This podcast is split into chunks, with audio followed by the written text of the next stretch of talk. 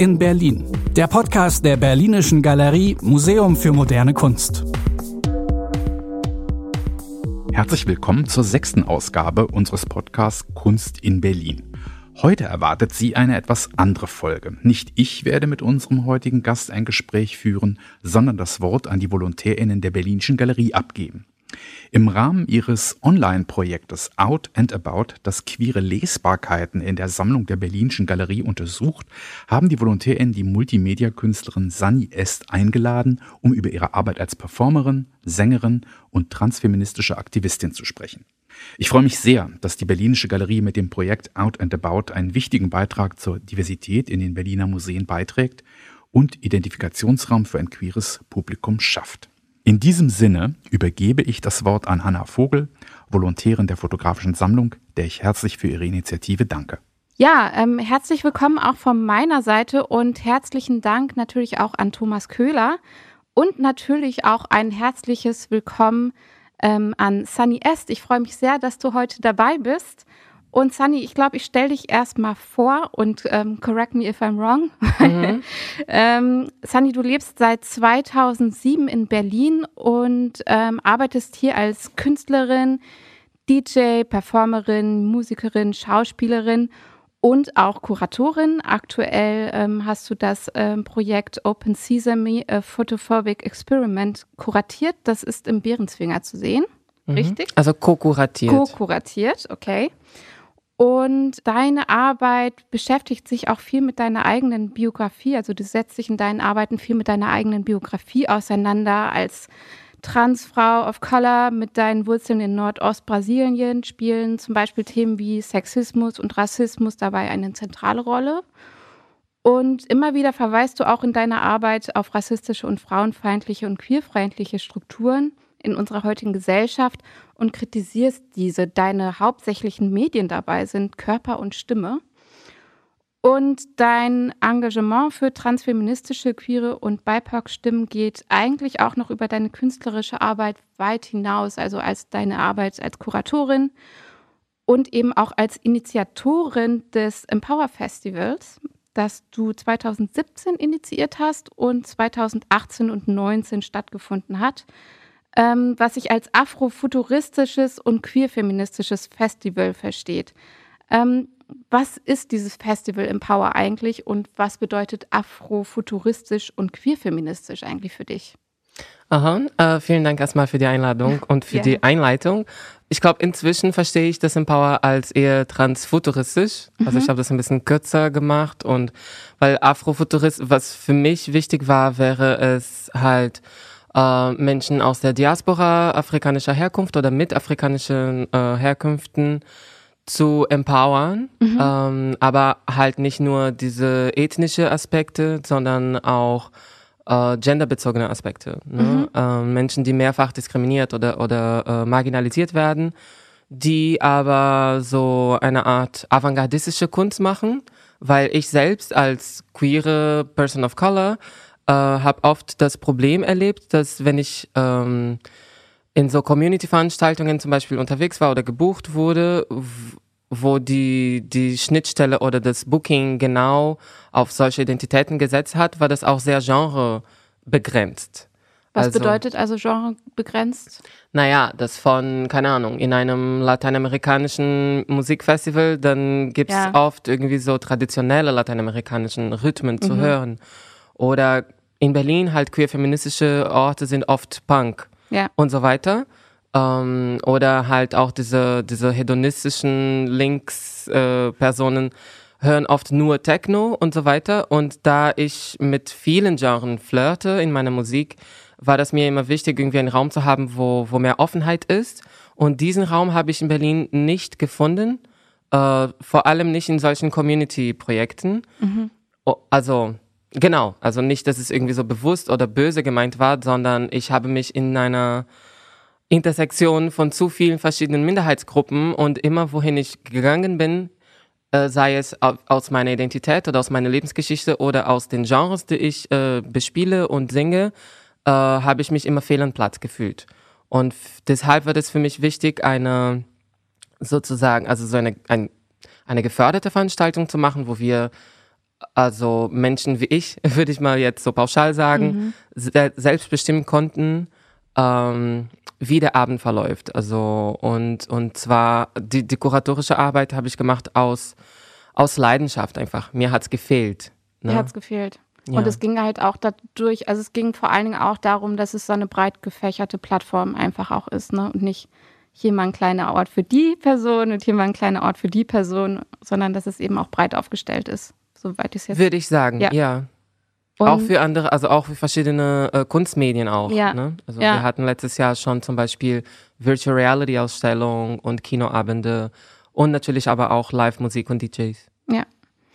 Und ähm, genau, du hast halt besonders diese Orte in Berlin vermisst und auch zu dieser Zeit, also weil es gibt ja schon sehr viele Initiativen, aber wie du halt auch gesagt hast, es ist immer sehr spezifisch, ne? Ja. Und dieser Begriff Empower ist ja auch irgendwie nochmal sehr wichtig für dich, auch für dieses Festival. Kannst du vielleicht nochmal diesen Begriff erklären? Vielleicht ist das den HörerInnen auch nicht so bewusst, was Empowerment eigentlich bedeutet und was ah. es für dieses Festival auch bedeutet. Aha.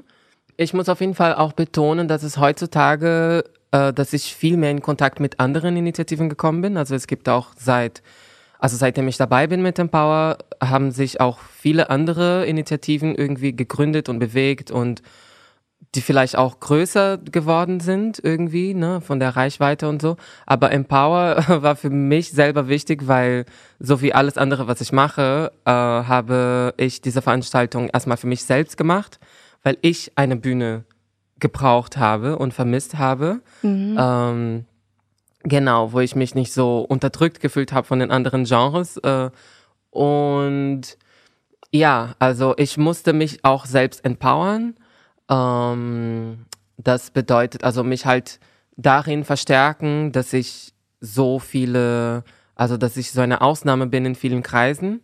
Das heißt, wenn ich in feministischen äh, Kreisen unterwegs bin, also vor allem hier in Deutschland, da bin ich aus verschiedenen Gründen nicht unbedingt die die Priorität der Disku des Diskurses, würde ich mal sagen. Ne? Es ist erstmal ein weiß, cis orientierter Feminismus und ich halt als Trans of Color, Migrantin.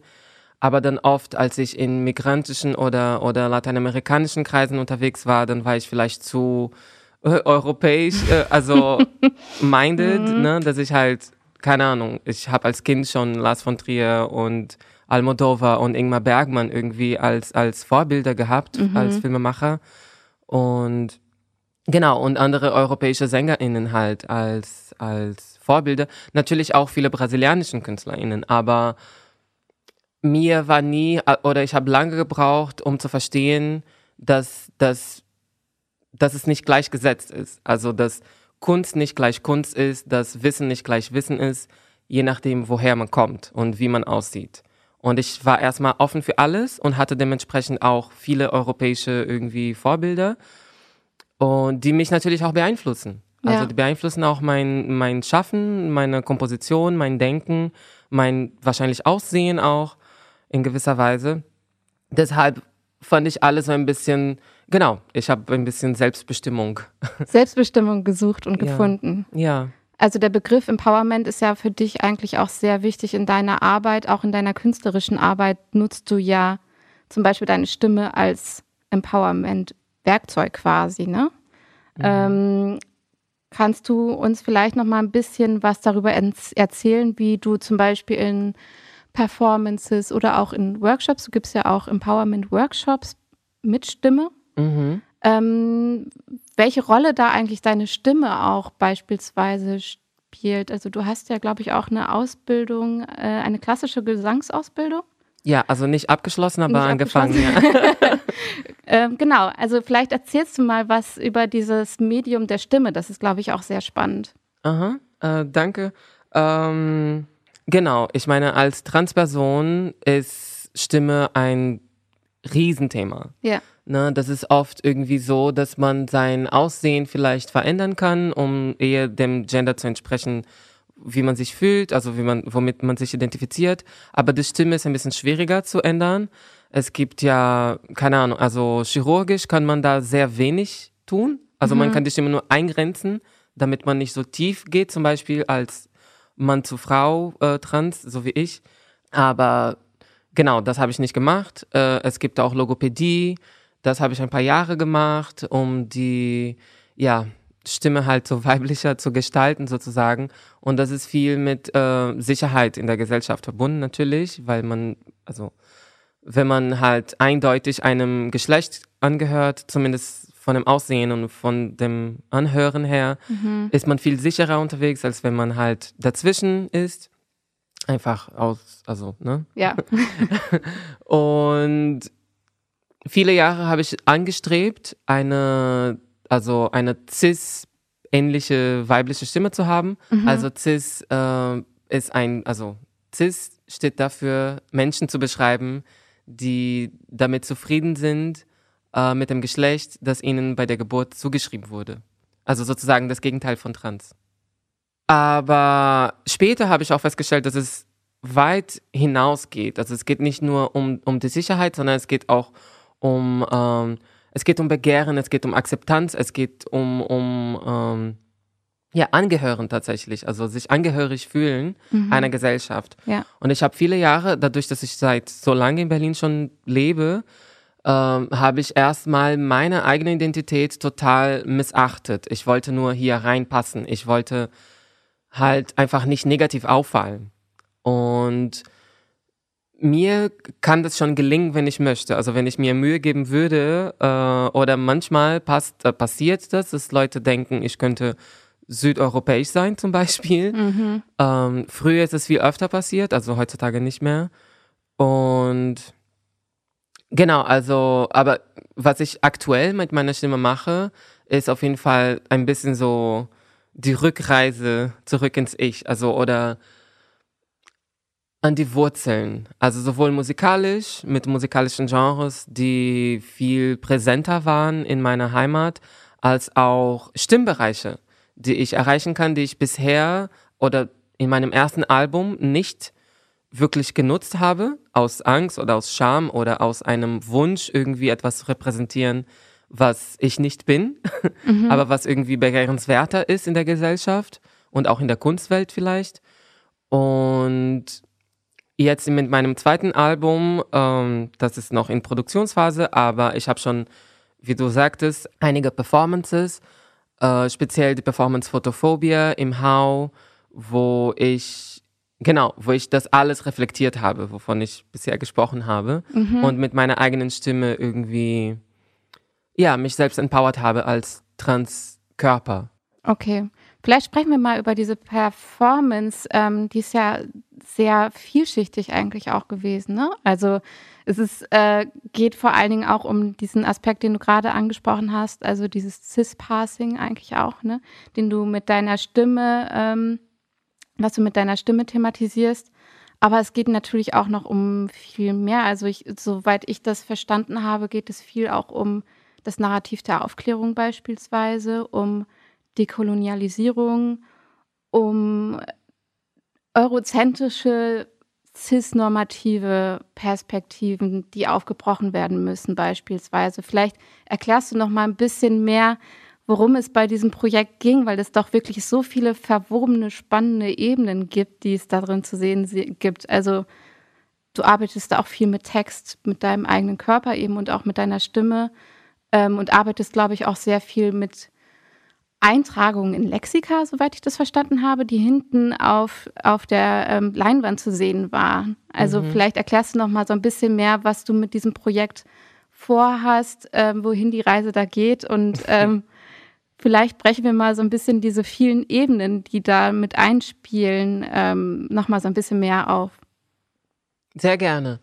Ähm, also genau, das äh, mein zweites Album, das ich vorhin auch schon äh, erwähnt habe, wird auch Photophobia heißen und auch diese Ausstellung, die ich kuratiert habe, hat als Untertitel eine photophobische Erfahrung oder ja mhm. oder ein photophobisches Experiment.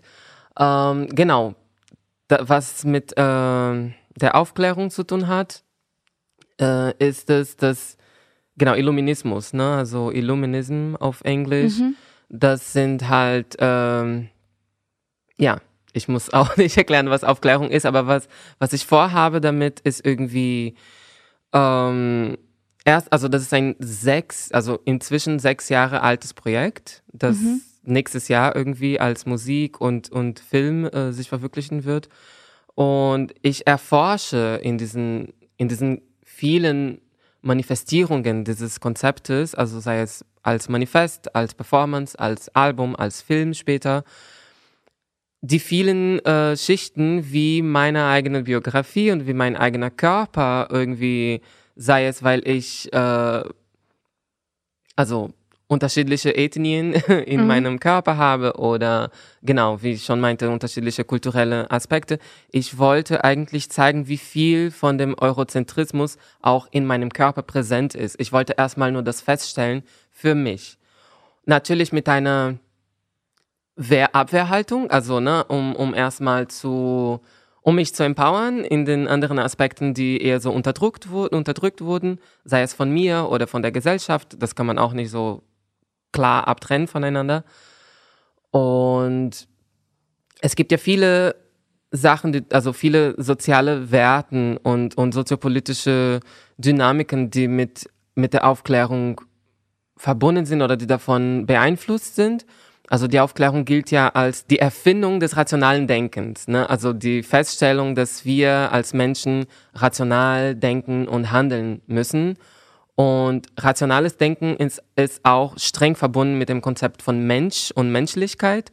Und Mensch hieß auch ursprünglich auch nur Mann. Das heißt, das mhm. Konzept von Menschlichkeit ist eigentlich männlich und auch nur europäisch, was ist, ne, offen, offensichtlich. Und weiß, wahrscheinlich. Und weiß, ja. ja, genau. Also weiß, europäisch, männlich. Das heißt, alles andere, was als the other, also als anders wahrgenommen wurde, wurde erstmal verteufelt und also am Anfang war es, ja. Genau. Und durch die Kolonialisierung, wo wir auch wissen, dass irgendwie nicht europäische Körper als, I don't know, unzivilisiert oder irgendwie tierisch oder was auch immer mhm. äh, wahrgenommen wurden und werden, weil sie halt dieses dieses Ideal oder diesen Standard von Weiß, äh, ne, also die sahen anders aus oder also wir whatever, was auch immer unterschiedlich ist von dem weißen Mann, wird halt erstmal nicht demselben Status von Menschlichkeit erstmal gegeben. Und ich habe dann erforscht, in wie vielen Ebenen wird mir Menschlichkeit entnommen. Mhm. Also aufgrund dessen, dass ich eine Frau bin, dass ich trans bin, dass ich migrantisch bin, dass ich afrikanischer Herkunft äh, bin oder generell Afro-Latina bin und wie sehr mich das also ja eingegrenzt hat in, in, meiner, in meinem eigenen Leben. Zum Beispiel habe ich nach meiner sechsjährigen Ausbildung, also in Musik, erstmal zehn Jahre gar nicht gesungen. Ich habe mich nicht getraut, weil ich keine, ich hatte keine Referenz als trans Sängerinnen, also von Transsängerinnen, die nicht in Komödie gearbeitet haben. Mhm. Also die, die in den Medien waren, in 2007, 2008, wo ich meine Transition angefangen habe, ähm, stand sie immer als Witzfigur da. Ja. Und, und Geschichten mit Transfrauen waren in Hollywood-Filmen wirklich ausschließlich als Witz oder Punchline zu erleben. Und Brasilien ist auch das Land, wo am meisten Transfrauen irgendwie ermordet werden. Mhm. Und hier in Deutschland werde ich halt als Exot gesehen. Also ich habe mich überall als fehl am Platz gefühlt. Und wenn man das selber fühlt in sich selbst, kann man oft nicht wissen, woher das kommt. Und natürlich habe ich nicht irgendwie die, ja, de, das Rad neu erfunden. Also das war auch viel Community-Arbeit. Ich habe mich sehr damit auseinandergesetzt oder auch mit vielen Menschen, die irgendwie antikoloniale oder dekoloniale äh, Arbeit und Studien machen. Ähm, ich habe viel zugehört und genau, und ich habe überlegt, okay, ich möchte trotzdem meine Kunst machen, aber ich weigere mich, als marginal gesehen zu werden. Mhm. Also es muss erstmal verdeutlicht werden, dass ich nicht marginal bin, sondern dass die Werte, nach denen wir leben, total unmenschlich sind und halt total problematisch. Und inwiefern? Und deshalb, also die Medien, die ich mir aussuche, da, also zum Beispiel diese Lexikon-Einträge, mhm. äh, das kommt daher, dass ich tatsächlich ähm, Sprachwissenschaft studiert habe, auch abgebrochen. Aber genau, ich habe fünf Semester davon an der FU studiert und ja, ich meine, ich habe halt diese, diese Einführung in das akademische Leben gehabt und ich weiß, wie sehr ähm, besessen nach Quellen de, unsere Zivilisation ist. Weil genau, das ist auch eine Sache, die wahrscheinlich nicht allen klar ist. Auch außerhalb von Europa haben wir europäische Universitäten. Also die Akademie ist halt rein europäisch ähm, und männlich äh, geprägt. Ja, ja. Deshalb wollte ich wirklich so in meinen sehr speziellen Bedingungen und meinem sehr speziellen Dasein ähm, erstmal feststellen, okay, nach eurem eigenen Wissen, also ich zeige euch, nach euren Lexika, gelte ich nicht als genauso viel Mensch wie du. Ja. Und das ist erstmal gegeben. Das ist nicht meine Meinung. Das ist nicht irgendwie, wie ich mich fühle. Das ist nicht irgendwie, ne? Das ist halt gesetzt. Und das ist ein Problem. Wir müssen auf jeden Fall etwas damit machen. Natürlich ist es sehr unterschiedlich, was die Auswirkung ist, je nachdem, wer meine Performance sieht oder liest. Also man kann sich total empowered fühlen oder total angegriffen fühlen mhm. oder total schuldig fühlen. Mhm.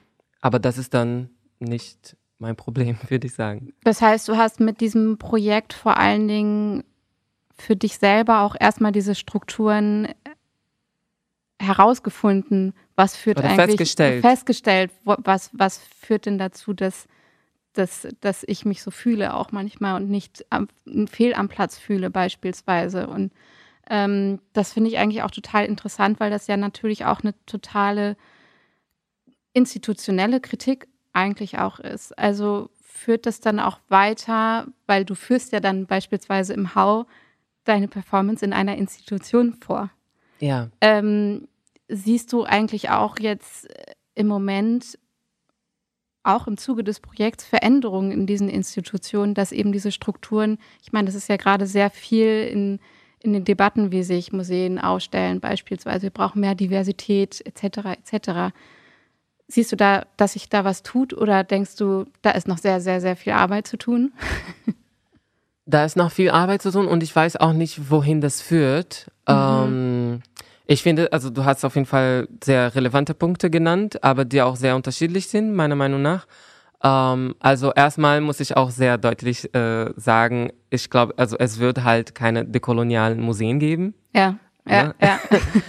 erstmal so. Ähm, und meine, meine Entscheidungsprozesse, also jetzt wie und wo und mit wem ich arbeite, mhm ähm, hat damit zu tun, dass ich ganz persönlich ist es irgendwie meine politische Einstellung, dass ich denke, Veränderung muss eher von innen stattfinden. Also von unten nach oben geht auch, aber ich will mich noch nicht mal. Nee, ich formuliere das anders. Ich bin auf jeden Fall irgendwo eine Überlebenskämpferin und, ne, also so Lebenskünstlerin nennt man das, glaube ich auch. Ja. ne, also ich bin halt alleine mit 18 hier gekommen, mhm. ohne jegliche finanzielle Unterstützung. Im Gegenteil, also teilweise ne, muss ich auch nach Hause irgendwie Unterstützung äh, schicken. Und es wurde mir sehr klar, dass aus Prinzipien kann man keine Miete zahlen.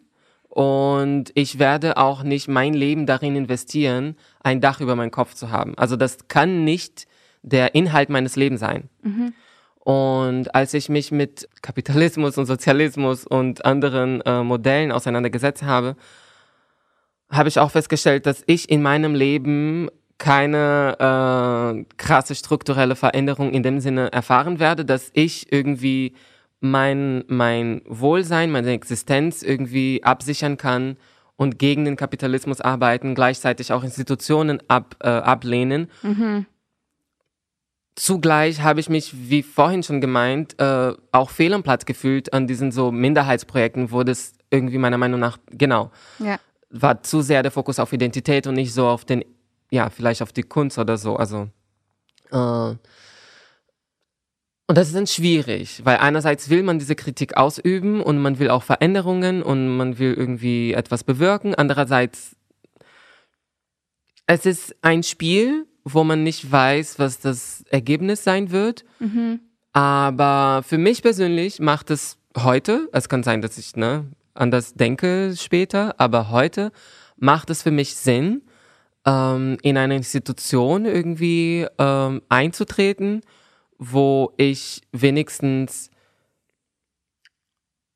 für mich ist Selbstbestimmung auch irgendwie Infrastruktur. Für mich ist Selbstbestimmung auch äh, Reichweite. Für mich ist Selbstbestimmung auch äh, gehört werden. Ja. Und genau, deswegen habe ich schon immer sehr bewusst irgendwie zentrale oder ja etablierte äh, Strukturen mir ausgesucht.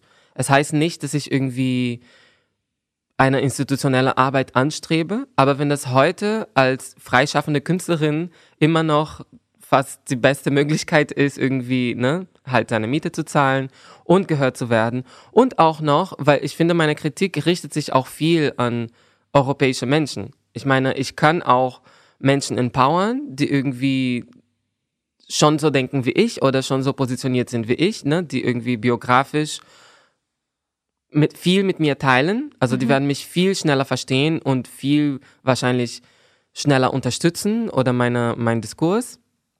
Aber ich möchte auch, dass die Menschen halt an der Machtposition und an den privilegierten Positionen natürlich sich auch Gedanken machen und sich stark damit auseinandersetzen. Und ich habe irgendwann festgestellt, dass mein Körper ein, ein sehr starkes Mittel dafür ist, weil ich eben manchmal auch ähm, diese auch die CIS-Gesellschaft ein bisschen mitleben darf durch mein Erscheinungsbild, also ne, je nachdem, wie ich passe. Genau. Also mir fällt, mir ist es viel möglicher, eine weiß suprematistische Gesellschaft einzutreten und irgendwie da zu versuchen, etwas zu bewirken, als vielleicht eine andere transschwarze Person. Ja, ja.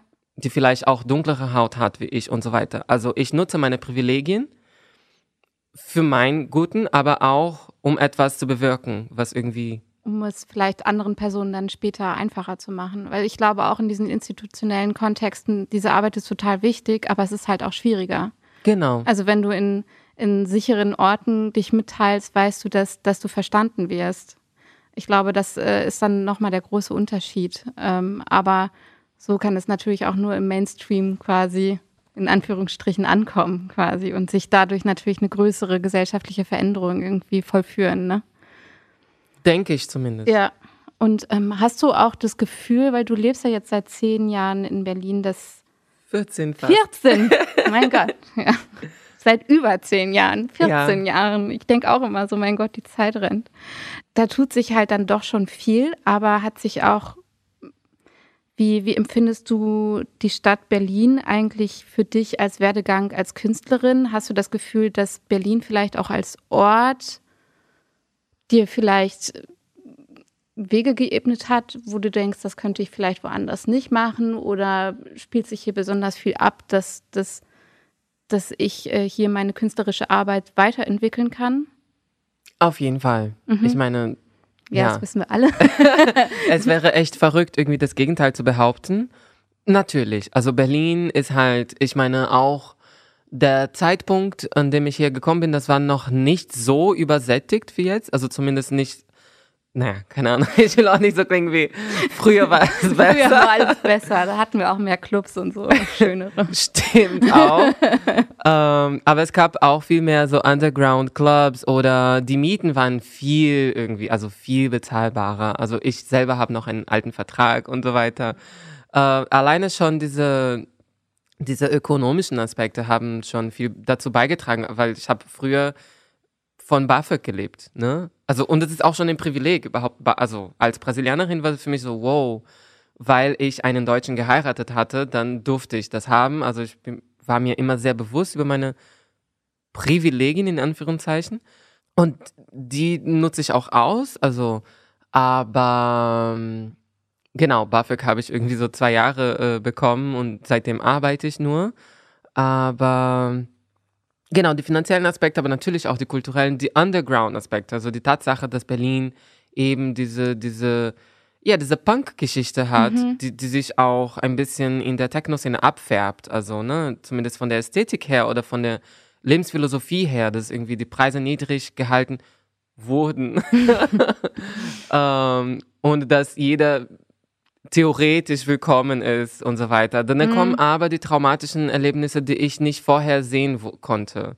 Ne? Also eben dieses, weil ich vom Aussehen her nicht so krass exotifiziert werde wie vielleicht andere nicht-europäische Körper, dachte ich, okay, ich werde hier ganz normal behandelt oder, oder wahrgenommen, um dann später festzustellen, dass, dass es gewisse irgendwie, ja, entmenschlichende Prozesse äh, passieren, wenn man mit mir zu tun hat und erfährt, dass ich aus Brasilien komme und mhm. so weiter oder dass ich trans bin. Ähm, und lauter solcher Sachen, die, die später noch viel schlimmer wurden. Also als ich angefangen habe zu arbeiten, tatsächlich so aufzulegen und zu produzieren, hatte ich nur Kontakte mit weißen Cis-Männern, die, die sich für irgendwas halten, was sie auf jeden Fall nicht sind, aber ähm, die auf jeden Fall ihre Position ausnutzen, um irgendwie unter anderem sexualisierte Gewalt auszuüben. Das durfte ich leider zu oft erfahren. Und ich habe mich, ich war dann auch Barkeeperin in einem Club, also so hatte ich Kontakt mit vielen DJs und Produzentinnen, Produzenten ähm, und habe mich viel mit so weiblichen Kunden irgendwie ausgetauscht, die manchmal, also die mich auflegen sehen manch, äh, haben manchmal und mich angesprochen haben. Und es ist wirklich so, dass viele cis, weiße Cis-Frauen aufgeben, aufzulegen, weil, weil sie das nicht aushalten, weil mhm. sie irgendwie nicht damit gerechnet haben, dass sie vergewaltigt werden müssen, um einen Beruf auszuüben. Mhm. So. Und ähm, das sollte natürlich nicht sein. Ähm, es ist hoffentlich auch nicht bei jeder Frau so. Aber ich kann das leider nur zustimmen. Mhm. Und ja, ob das jetzt speziell mit Berlin zu tun hat oder mit Weißsein, also ne, weiße Suprematismus zu tun hat oder mit, I don't know. Also ich sehe, dass andere europäische Länder irgendwie viel mehr People of Color haben, also äh, aufgenommen haben, viel offener sind für, für Migrantinnen aus ja, anderen Ländern. Und vielleicht hätte ich da irgendwie viel früher dieses Empowerment gefunden. Mhm. Ne? Ich meine, letztendlich hat es mir über zehn Jahre gedauert, bis ich mir selber sagen konnte, it's okay not to be white and cis. Aber diese, diese Erfahrung hast du dann ja auch in deiner künstlerischen Arbeit mit einfließen lassen, vielfach. Oder beziehungsweise es führte ja dann wahrscheinlich auch eher zu diesem Empowerment, ne? Ja, es ist oder ein zu Prozess. Diesem, zu diesem Wunsch oder diesem Drang nach Empowerment wahrscheinlich auch. Gut, ich glaube, wir sind schon fast am Ende unseres Podcasts angekommen. Ähm, was wünschst du dir denn eigentlich noch so als allerletzte Frage für deine Zukunft hier in Berlin, für deine künstlerische Arbeit? Wo geht die Reise hin? Und was hast du geplant? Große Frage. ja, große Frage. Also zunächst habe ich äh, diese Woche oder letzte Woche noch eine Zusage bekommen. Ich werde 2021 äh, Fellow, Kuratorin und Veranstalterin vom Schwulen Museum sein. Glückwunsch. Vielen Dank. Das heißt, genau, da werde ich erstmal äh, weiter als Kuratorin äh, unterwegs sein, werde auch viel mehr Zeit und Ressourcen haben, um mich irgendwie wirklich also noch tiefer und intensiver mit dem Konzept der Ausstellung auseinanderzusetzen und die zusammenzustellen. Und wie gesagt, mein Photophobia-Album und äh, Film oder audiovisuelles Erlebnis ist in den Gängen und es wird auch nächstes Jahr rauskommen. Ich wünsche mir einfach, dass, dass die Sachen ähm, so verlaufen, wie ich sie geplant habe. Also, dass ja. keine großen Konflikte auch in meinem Team irgendwie passieren. Das, ja, es ist auch nicht so leicht mit anderen marginalisierten Personen zu arbeiten, deren Status hier auch nicht so sicher sind und so weiter. Also ja, ja. die Herausforderung ist auf jeden Fall real und Corona auch stellt viele neue Herausforderungen. Aber ich glaube, ich habe ein sehr gutes Team und ein, eine stabile Position gerade. Fingers crossed. Ja, Dann sind crossed. wir sehr gespannt. Ich danke dir sehr, sehr herzlich für dieses spannende Gespräch und dass du uns Einblicke in deine Arbeit gewährt hast. Ich und, danke dir. Ähm, ja, vielen Dank und äh, bis dann. Kunst in Berlin. Der Podcast der Berlinischen Galerie Museum für moderne Kunst.